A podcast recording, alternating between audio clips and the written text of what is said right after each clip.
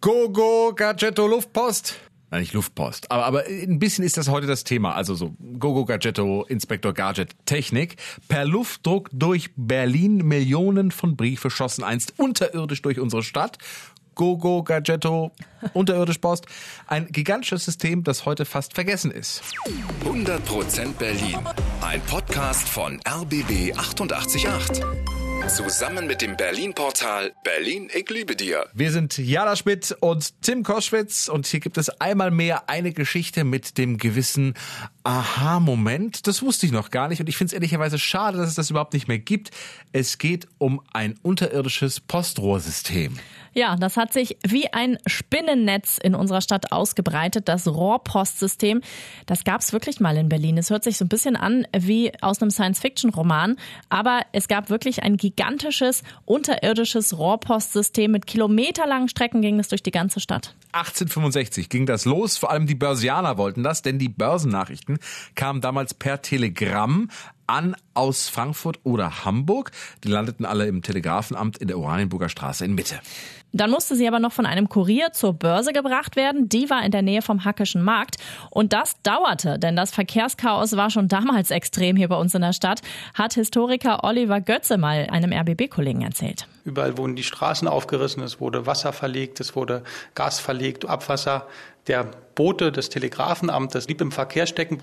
Und insofern hat man überlegt, was kann man machen, um diesen letzten Meter, um diese letzte Meile zu beschleunigen. Die Lösung also die Rohrpost. Werner von Siemens entwarf das System. Erst gab es nur eine Verbindung zwischen Telegrafenamt und der Börse.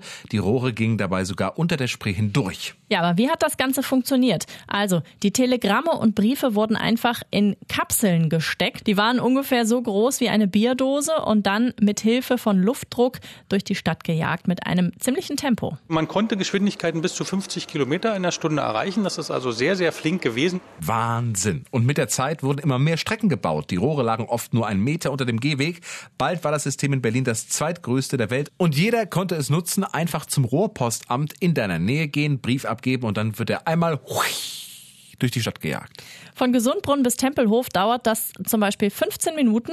Vom Zielpostamt brachte dann ein Briefträger das Schreiben zum Empfänger. Bis zu zwölfmal am Tag kam damals der Postbote. Manche wohlhabende Berliner hatten sogar eine eigene private Rohrpoststation zu Hause. Hm, schick. Kurz vor dem Zweiten Weltkrieg erlebte die Rohrpost ihren Höhepunkt. Knapp 100 Poststationen gab es, 400 Kilometer Leitungen, insgesamt 40 Millionen Rohrpostkapseln wurden pro Jahr verschickt. Ein gigantisches System, sagt der Historiker Ingmar Arnold. Man sagte, dass eben Tausende von Liebesbriefen und Grüßen halt innerhalb von kürzester Zeit von der einen Seite äh, die Sehnsuchtswünsche halt äh, zur anderen Seite geschickt haben. Also das sagst ja schnell durchs Rohr, sonst kommst du zu spät. Das waren geflügelte Sprichworte.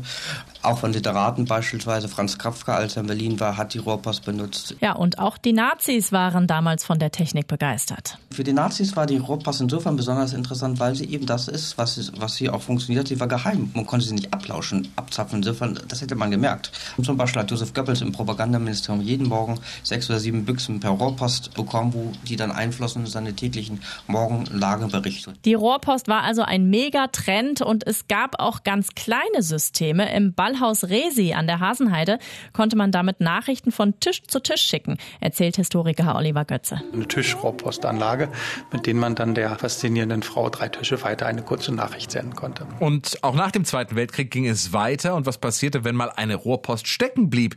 Dann mussten die Techniker ausrücken, wie Hans-Joachim Köntges, der damals Wartungsmitarbeiter war. Wenn es gar nichts mehr ging, dann ist man die Strecke abgefahren. Man, man wusste ja ungefähr, wo die, wo die Rohre lang gingen und hat dann geguckt, ob irgendwo ein Bagger steht, ob irgendwo eine Baugrube ist. Da hat manchmal schon das Gewicht von so einem großen Bagger ausgereicht, um das Erdreich so zusammenzudrücken, dass das Fahrrohr auch ein bisschen zusammengedrückt wurde, sodass die Büchse dann praktisch da festhing. Ja, aber langsam näherte sich dann die Rohrpost ihrem Ende. 1965 zum 100. Geburtstag hieß es zwar noch in der Abendschau 100 Jahre Rohrpost.